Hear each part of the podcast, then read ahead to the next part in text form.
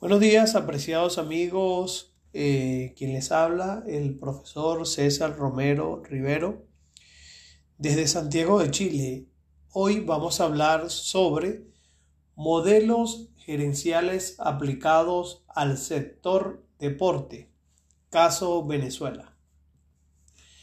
Antes de hablar del modelo, de los modelos deportivos aplicados al sector deporte, este, vamos a hablar de desarrollo humano y naturalmente vamos a hablar de la definición de desarrollo humano. El desarrollo humano es un proceso en el cual se amplían las oportunidades del ser humano. Significa crear un entorno en que las personas pueden hacer plenamente realidad sus posibilidades y vivir en forma productiva y creadora de acuerdo a sus intereses. En el anterior podcast que hablamos estrés y calidad de vida, también referimos este eh, concepto. ¿Ok? Y en atención a los indicadores que determinan el IDH, como también se denomina, ya usted bien sabe que son vida larga y saludable, eh, la educación y un nivel de vida digno. En el año 2015 Venezuela tenía un IDH de 0,756 y se encontraba en un nivel medio. Estaría revisar en la actualidad, luego de la profunda crisis económica, política y social que, por la cual pasa Venezuela, tendríamos que revisar ese IDH y que muy probablemente no haya subido sino haya bajado, lamentablemente. Es importante destacar que dentro de los elementos que vamos a estudiar hoy, tenemos que hablar de la globalización como un proceso fundamentalmente económico que consiste en la creciente integración de las distintas economías nacionales en una única economía del mercado mundial. ¿Ok? Es discutible relacionar la globalización con una dimensión extraeconómica o extratecnológica, pero abarcaría cuestiones mundiales como transporte, telecomunicaciones, cambio climático, imperialismo cultural, multiculturalismo, inmigración, incremento o decrecimiento de la calidad de vida, de acuerdo a lo que establece San Pedro en, en el año 2002. La función económica del deporte en la globalización. El deporte es una de las industrias más exitosas en, el proceso de lo que es la globalización, por lo que implica este, su dinámica. Pues. Cuando hablamos de, de, las eh, industrias eh, más exitosas, tenemos la industria del petróleo, la industria de vehículos, la industria de las comunicaciones o de lo que implica todo lo que gira alrededor de las comunicaciones, telecomunicaciones y el deporte. El deporte viene a ser, de acuerdo a lo que plantea Altu en el año 2005, la, el negocio del siglo XXI, lo que implica eh, que hay detrás eh, de ese andamiaje, que es una empresa transnacional atípica de espectáculo y de entretenimiento. Todo lo que engloba, todo lo que está vinculado y, relacionado con la actividad deportiva. Cuando hablamos del caso de Venezuela, hablamos que el perfil del dirigente deportivo, tenemos que el ser, el ser, está caracterizado por el empirismo, ausencia de herramientas, escasa organización y planificación, y una gran improvisación. Y el deber ser, en lo que es el perfil del dirigente deportivo, está la formación académica, la experiencia, compromiso con la comunidad y la adecuada utilización de herramientas eh, para la actividad deportiva. Eso lo establece Romero César 2014 en análisis crítico y autocrítico de los modelos eh, gerenciales vinculados al sector deporte.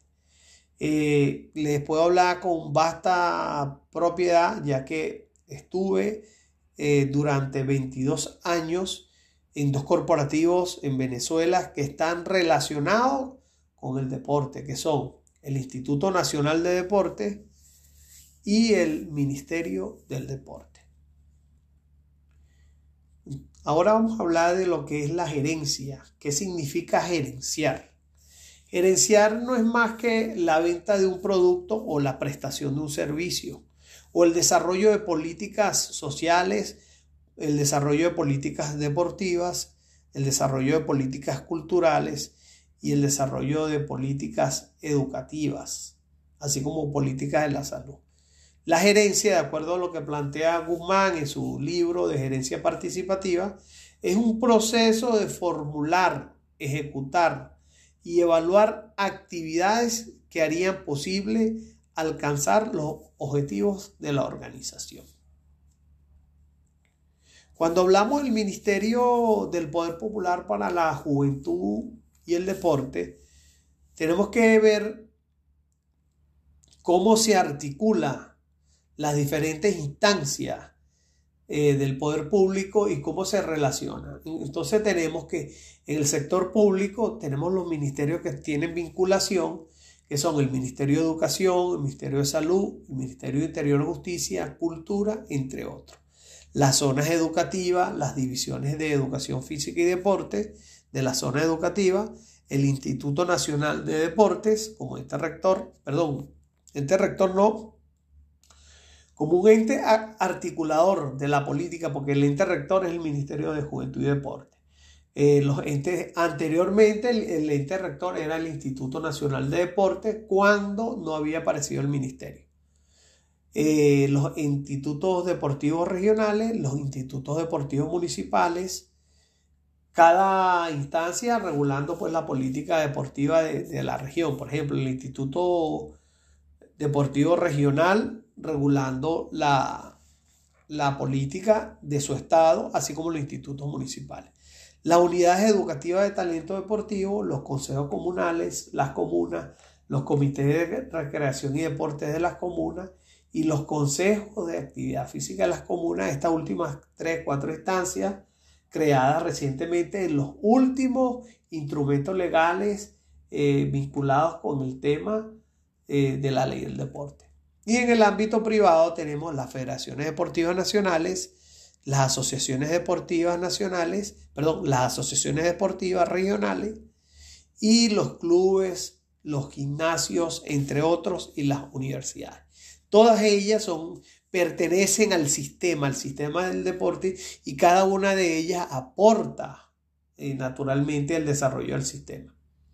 Es importante destacar que en las organizaciones existen dos, perspectivas y dos miradas. La mirada, la mirada visible, que son las fortalezas de la organización, y la mirada invisible, que son las debilidades de la organización. Eso no es más que el denominado efecto Iber, que en el lado visible ah, se identifican pocas, muy probablemente pocas fortalezas, pero en el lado invisible identificamos un número importante de debilidades.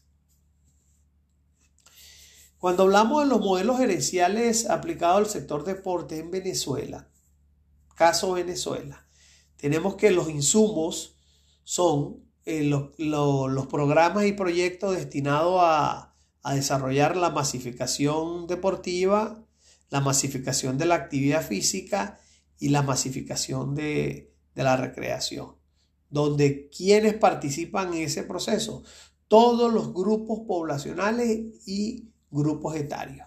¿Ok? Y el otro, la otra arista es que entran en los insumos todo lo que tiene que ver con el alto rendimiento deportivo, que son naturalmente los atletas. Pero ellos arrancan en masificación. Hay una masificación deportiva, luego un desarrollo deportivo, todo lo que implica el asociacionismo deportivo y después ese embudo va llegando lo que es el alto rendimiento. El proceso, el proceso no es más que la puesta en marcha de las políticas, planes, programas y proyectos del sector deporte. Y el producto final es, por el lado de masificación, es buscar en la población la calidad de vida y salud y por el lado del alto rendimiento buscar las medallas en los distintos eventos pertenecientes al ciclo olímpico. Eso es lo que va a determinar si el modelo es exitoso o no es exitoso. ¿Ok?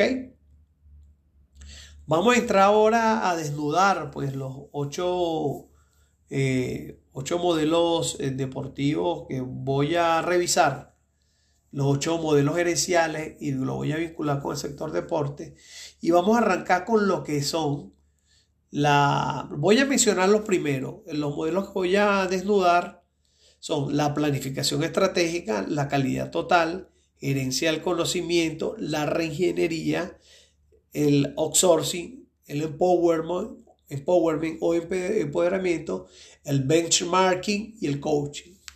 ¿Okay? Voy, a, voy a irlos explicando a la luz de tres variables que las voy a correlacionar. ¿Cuáles son esas tres variables que yo las voy a correlacionar?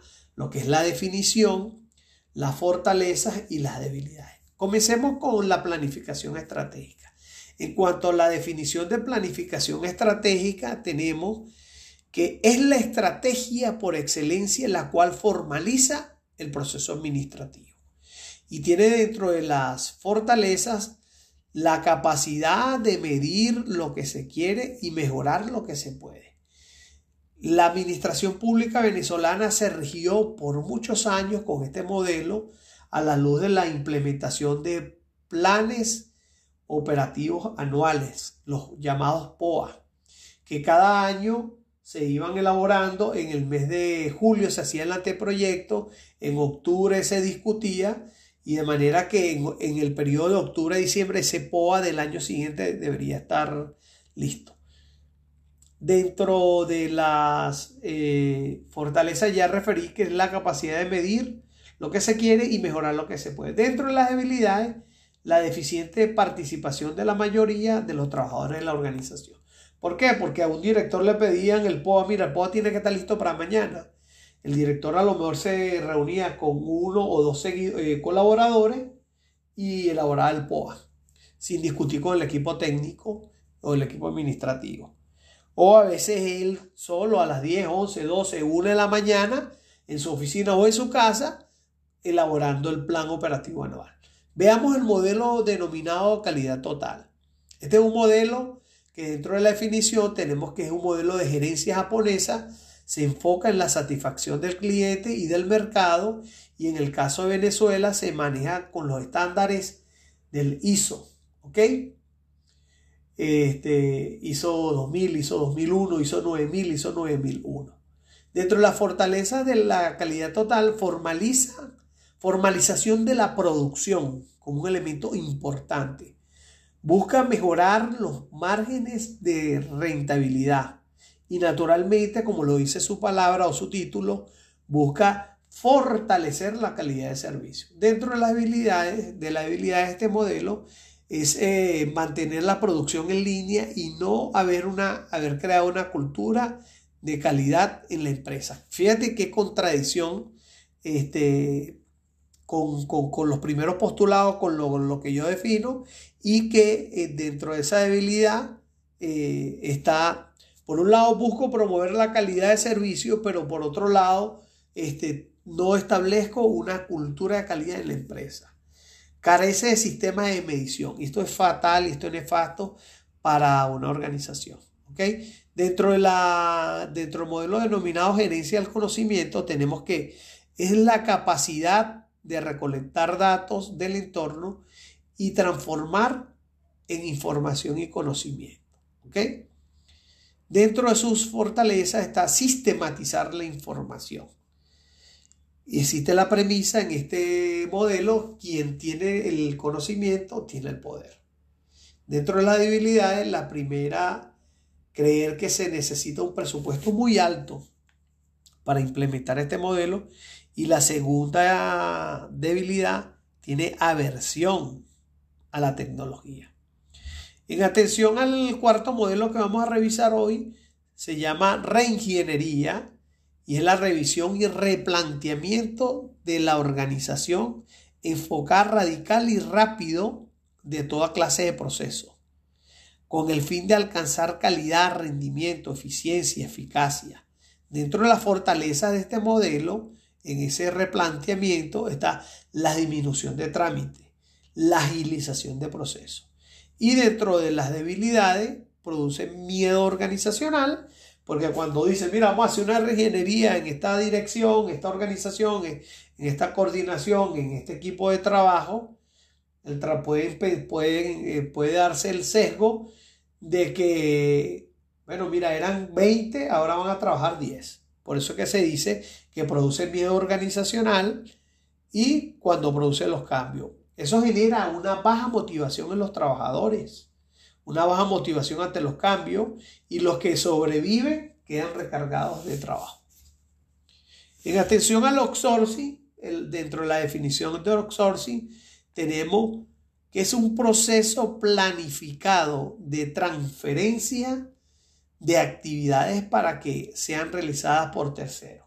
No es más que a mí me mandan a montar un plan vacacional en la organización, me mandan a montar un plan vacacional y yo contrato a cinco outsourcing.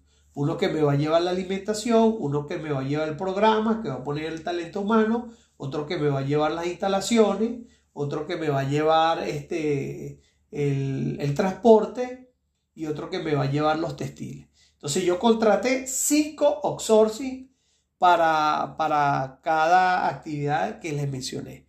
Entonces dentro de las fortalezas de, esta, este, de este modelo tenemos eficiencia y eficacia operativa. Porque son cinco equipos diferentes que te están haciendo las acciones, a diferencia que de repente tú tengas un equipo todero para hacer todas las tareas y todas las actividades y no tenga el rendimiento esperado. Hay una mayor capacidad empresarial, como le referí. Cinco organizaciones trabajando, trabajando por un propósito. Y dentro de las debilidades, conformar un grupo adecuado de empresas que cumpla con las exigencias. En cuanto al empowerment, es, un comportamiento gerencial. El empoderamiento se basa en el desarrollo de habilidades y destrezas sin necesidad que se medie la presencia de una autoridad. Este es un modelo que son, se implementan, es un modelo situacional, es un modelo que se implementa en organizaciones con un nivel de madurez en donde los trabajadores saben qué es lo que tienen que hacer. ¿Ok?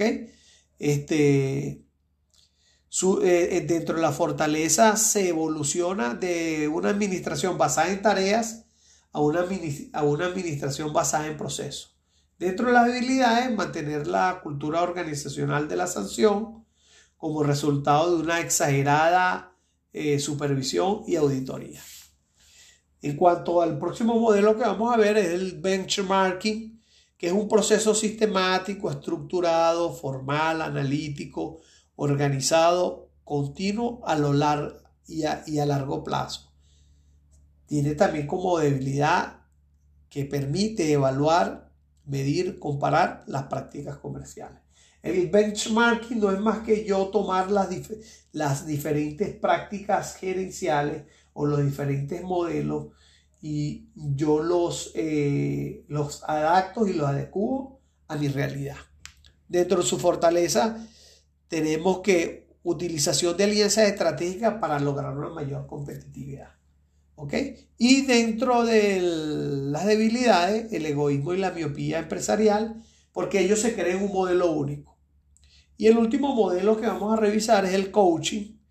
Es un sistema que incluye conceptos, estructuras, procesos, herramientas de trabajo, este, herramientas, instrumentos de trabajo, instrumentos de medición que comprende, comprende un estilo de liderazgo, comprende una, una manera de interactuar con la comunidad. Dentro de su fortaleza está facilita que las personas se adapten a los cambios de una manera eficiente y eficaz, moviliza los valores centrales y los compromisos del ser humano. Y dentro de las habilidades no se enfoca en resultados, sino en el proceso. En la administración pública siempre ha habido un gran debate, en la administración pública nacional, estamos hablando caso Venezuela, siempre ha habido eh, un dilema, un debate, una dicotomía que si es o es administrar o es gerenciar. Cuando hablamos de gerenciar estamos hablando de que tiene que prevalecer las mejores prácticas gerenciales o las mejores prácticas de los modelos de negocio o modelos eh, de, gerencia, el uso de herramientas adecuadas, el conocimiento, ¿ok? Y en cuanto a los modelos gerenciales aplicados al sector del deporte, vamos a encontrar que en la Administración Pública Nacional tenemos como debilidades lentitud en los procesos, burocracia, no cuenta a veces en algunas áreas con el personal calificado, no respetan los perfiles de cargo, hay una adecuada administración de recursos logísticos, financieros y eh, humanos. Eso trae como consecuencia una baja capacidad de respuesta.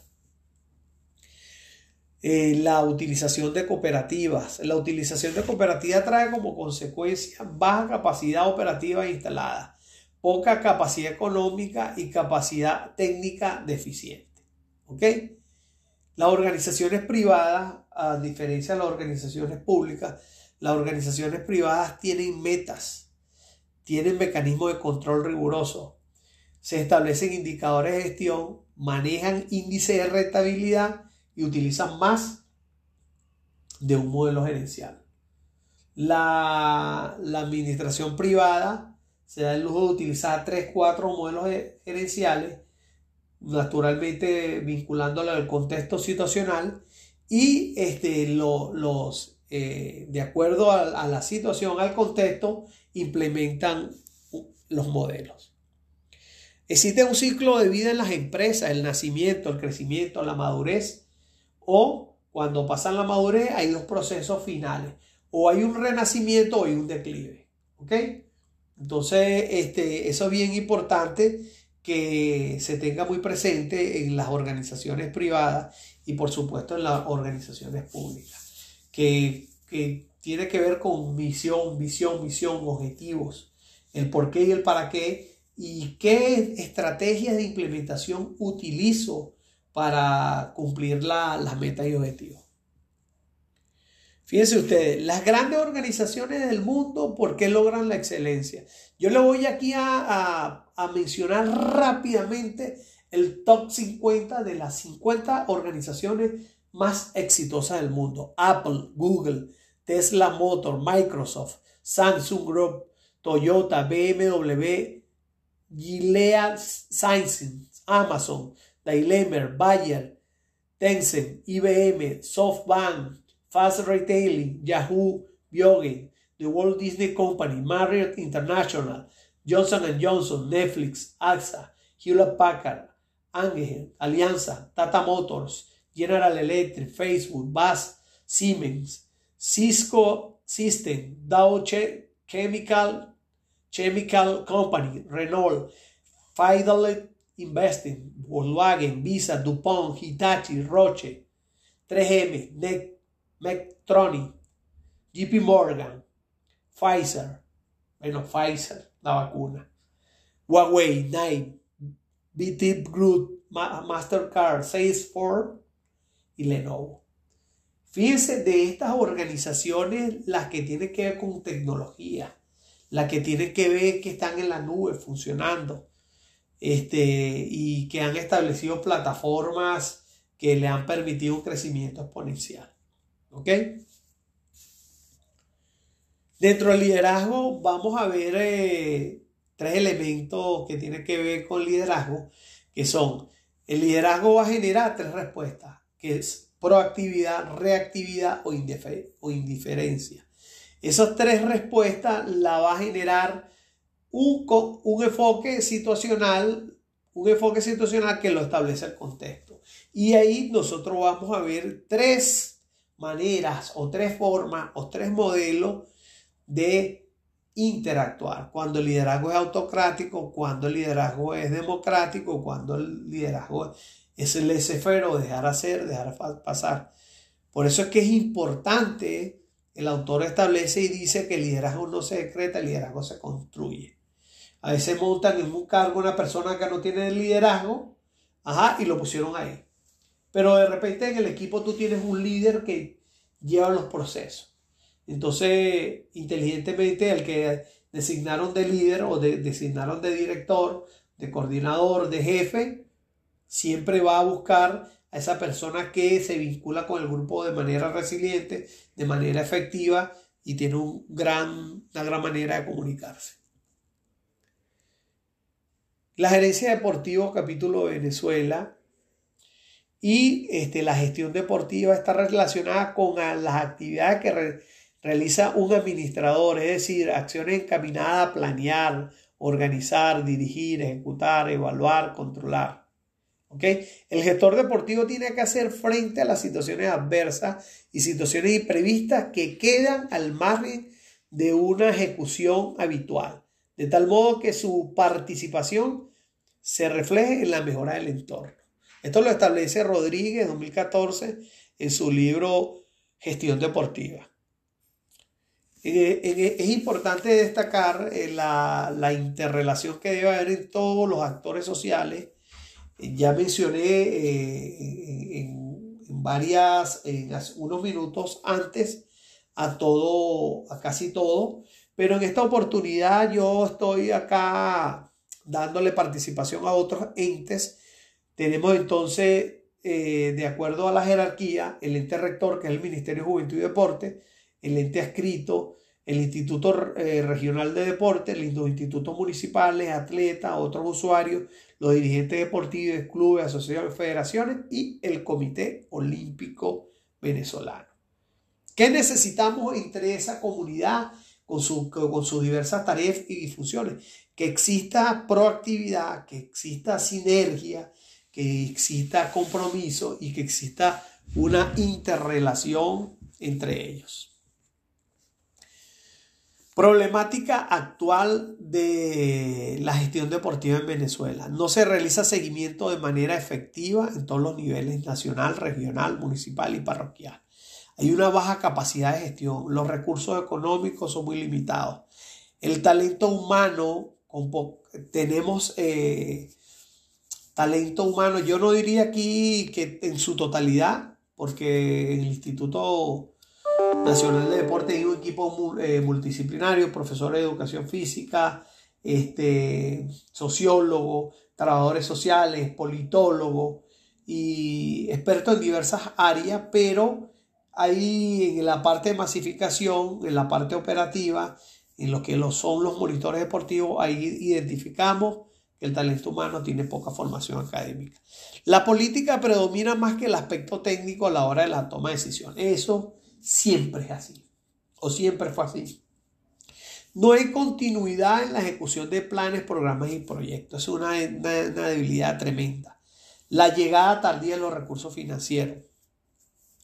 Hay una articulación deficiente en los diversos niveles de gobierno. Cada instancia del poder quiere ejecutar con su mirada política. El Instituto Regional quiere trabajar de acuerdo a su parámetro y criterio, de acuerdo a lo que establece el gobernador y no de acuerdo a lo que establece el Plan Regional del Deporte emanado para los 24 estados de parte del instituto, de parte del, del ministerio y de las diferentes instancias. ¿Cómo adecuamos la implementación de estos modelos gerenciales a nuestra realidad deportiva, a la realidad deportiva de Venezuela?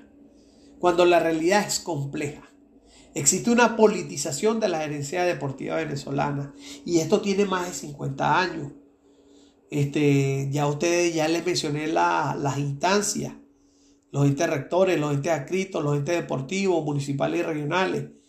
¿Quiénes han sido autoridades del deporte en Venezuela? Todo esto que le estoy presentando de acuerdo con mucho respeto, con una visión y una perspectiva eh, eh, crítico-reflexiva. ¿Quiénes han administrado el deporte en Venezuela? Y no solo es en Venezuela, estoy viendo que es en la región, ¿ok? En muchos países de la región. Políticos, militares, médicos, cantantes, abogados, periodistas, odontólogos, ingenieros, contadores, administradores, bachilleres y no bachilleres. Eso trae como consecuencia improvisación, ausencia de planificación, falta de dirección, visión cortoplacista, ausencia de ciencia y tecnología en el deporte ¿Y qué necesitamos nosotros para que nuestro modelo deportivo pueda desarrollarse y pueda crecer? Expertos, conocimiento, experiencia, ciencia y tecnología. Desafíos actuales de la gestión deportiva venezolana. Establecer mecanismos más rigurosos de supervisión, seguimiento, control y ejecución de los programas y proyectos deportivos con un solo lineamiento nacional de las políticas de pública deportiva. Incrementar el presupuesto vía creación fondos regionales y fondos municipales. Ya existe el Fondo Nacional del Deporte, pero hay que apuntar a la creación de 24 fondos regionales y este, 300 y pico de, fondos municipales. Para ello se debe generar una plataforma normativa, jurídica, institucional, técnica y metodológica para la obtención, la obtención de recursos del capital privado para la ejecución de estos programas y proyectos. Diseñar planes de formación de talento humano de deporte en diferentes niveles de gobierno. Se está haciendo en este momento pero nos hace falta profundizar en los niveles parroquial y municipal y ese talento humano que está trabajando con el niño, que está trabajando con la iniciación deportiva, que está trabajando con el desarrollo deportivo, que está trabajando con la masificación deportiva, tenemos que formarlo. Sumarse y articular en la consolidación de la masificación de la educación universitaria en el área de educación física, actividad física, deportes y recreación. No existe un modelo gerencial, para ya para concluir, estimado amigo, no existe un modelo gerencial perfecto. Ahí tenemos que tener en cuenta que debemos contar con herramientas técnicas, herramientas tecnológicas, capital humano, recursos financieros, infraestructura, infraestructuras y mucha disposición. Eso es lo que nos va a llevar a nosotros al éxito, a un plan país, a un proyecto país en el tema del deporte, en el tema de la educación física, en el tema de la actividad física. Y este, es importante tener presente eh, que para poder sumar voluntades debemos trabajar en equipo. Nos vemos en un nuevo encuentro.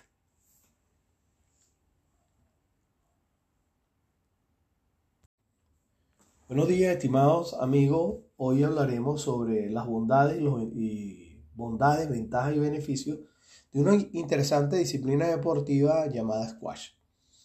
El squash es una fascinante disciplina deportiva que ha tenido un crecimiento y un desarrollo importante en el mundo y cada día cuenta con más practicantes y seguidores. En esta sección hablaremos de las ventajas que tiene este deporte sobre nuestro organismo. Muchas veces hemos escuchado a nuestros amigos o compañeros de juego eh, afirmar que el squash es un excelente deporte para mantener un buen estado físico, para reducir el estrés y para controlar, para controlar el peso corporal. Además de estos beneficios, diversos estudios hechos por especialistas en ciencia aplicada al deporte, así como prestigiosos médicos deportivos, destacan un conjunto de beneficios que reporta este deporte. En, en esos beneficios tenemos, ejercita el aparato respiratorio y circulatorio. Como bien saben, esta es una disciplina, una disciplina deportiva este, donde tocan las dos capacidades que son eh, anaeróbica, que son ejercicios de corta duración, y la sumatoria de todos esos ejercicios de corta duración eh, toca la capacidad aeróbica. Mucho tiempo practicando la capacidad aeróbica. Favorece la oxigenación y mantiene nuestras arterias limpias. Indudablemente fortalece el desarrollo muscular. Tonifica y elonga nuestros músculos y tendones, principalmente los del tren superior de la cintura hacia abajo. Mejora reflejos debido a las, a las reacciones rápidas que obliga a, llegar a la, a la pelota. Este es un deporte de acción y reacción. Las carreras cortas proporcionan velocidad optimiza la coordinación de movimiento, genera agilidad al cambiar de dirección en poco tiempo y espacio, mejora balance y equilibrio, aumenta la fortaleza del sistema óseo, fortalece el sistema inmunológico. Como bien saben, el sistema inmunológico es el que previene infecciones y enfermedades. Favorece la flexibilidad en en las articulaciones, ayuda a la quema de grasa. Eh, es un deporte de, un alto gasto calórico y es el, primer, es el primer deporte en cuanto a intensidad y velocidad de reacción. No tiene lesiones atípicas, sin embargo hay que cuidarse mucho este, con el tema de la... No tiene lesiones típicas, perdón. Sin, sin embargo hay que cuidarse mucho con el tema de las rodillas. Eh, favorece y desarrolla el sistema cardiorrespiratorio, la flexibilidad, la coordinación y la agilidad. Tonifica los miembros inferiores, glúteos, cadera. Mejora la lubricación cutánea. Agudiza la atención, coordinación y percepción. Y técnicamente es un deporte, como le dije, mixto, porque eh, combina los dos elementos, el anaeróbico y el aeróbico. Por lo anteriormente expuesto, es importante destacar que el squash es hoy día un deporte eh, de grandes bondades, de grandes beneficios, y es un deporte que ha tenido una penetración en todas las principales ciudades del mundo, que ha tenido una aceptación y un desarrollo interesantísimo. Este, en la actualidad, eh, en la actualidad no, desde hace más de 10 10 eh, años estoy practicando esta disciplina deportiva. La practiqué por muchos años en, Caracas eh, y, esa, y esa mm, experiencia me llegó a, conocer y a trabajar como preparador físico, como personal trainer de atletas élite. Me llevó a, a, practicar y a participar en muchos torneos deportivos. ¿okay? Pero fundamentalmente hacía esa disciplina deportiva por, para el mantenimiento de salud. Ayuda a quemar las calorías, debido a que se trata de una disciplina que implica salto, mucha carrera y en general un esfuerzo físico. El squash constituye uno de los deportes en donde se queman más calorías, superando el basquetbol, el ciclismo y la natación y las carreras, estimándose un promedio de 900 calorías eliminadas por cada hora de juego Posiblemente esto solo este solo beneficio haga que mucha gente mire el squash con nuevos ojos. En atención a, las valencias de fuerza y resistencia, pero además de correr, el otro beneficio del squash es que requiere de mucha potencia y mucha resistencia física para afrontar cambios eh, de movimientos rápidos cuando se ejecuta su práctica, por lo que constituye una buena manera de tonificar los músculos y dotarlos de fuerza favoreciendo fundamentalmente la espalda y la coordinación oculomanual. En atención a la capacidad física denominada flexibilidad, eh, poder golpear a la pelota que viene en un determinado sentido, estando el jugador en un punto distinto, requiere de agilidad y sobre todo de flexibilidad de las articulaciones, por lo que esta condición suele ser más estimulada con la práctica del squash o por lo menos si se juega a un nivel medio. En suma, en conclusión, estos beneficios eh, permiten mejorar el, sistema cardio, el squash, mejorar el sistema cardiovascular, como referí en los segmentos anterior, controlar el peso, reducir el, estrés, un elemento que, lo cité en, atención a mi experiencia, eh, es mejorar la sociabilidad, mejorar tu círculo de amigos a la luz de la práctica de esta disciplina deportiva. ¿Ok? Como observamos, los aportes del squash a la salud son considerables, lo cual sumado a su práctica, este, sumado a que su práctica no requiere grandes conocimientos, este, sino comenzar a practicar de manera de ir este, eh, convirtiéndose eh, cada vez más en, una persona con alta maestría, este, alta maestría deportiva. Por eso es que es bien importante, eh, por lo menos, practicar la disciplina deportiva eh, tres o cuatro veces a la semana. Otro elemento a considerar acá en, esta, en, este, en este pequeño podcast, en este pequeño clip, en este pequeño encuentro con ustedes, eh, es importante referir que en un medio de comunicación pakistaní denominado Online News, se hacen eco de un estudio que se ha publicado en el British Journal eh, of Sports Medicine, es decir, la revista de, medicina deportiva, miembros de la Universidad Oulu y Kuopio en Finlandia, llegó a la conclusión de que el ejercicio físico intenso reduce la probabilidad de sufrir cáncer. en particular el cáncer de pulmón, de pulmón y gastrointestinal, que ambos cánceres son cáncer muy invasivos. Para llegar a esa conclusión, estudiaron durante un largo periodo de tiempo a 2.560 personas de 42 a 61 años que practicaron ejercicio físico intenso durante media hora todos los días. Entre los deportes que practicaban estas, estas personas, encontraron a tres disciplinas deportivas, entre ellos el fútbol, el squash y la natación.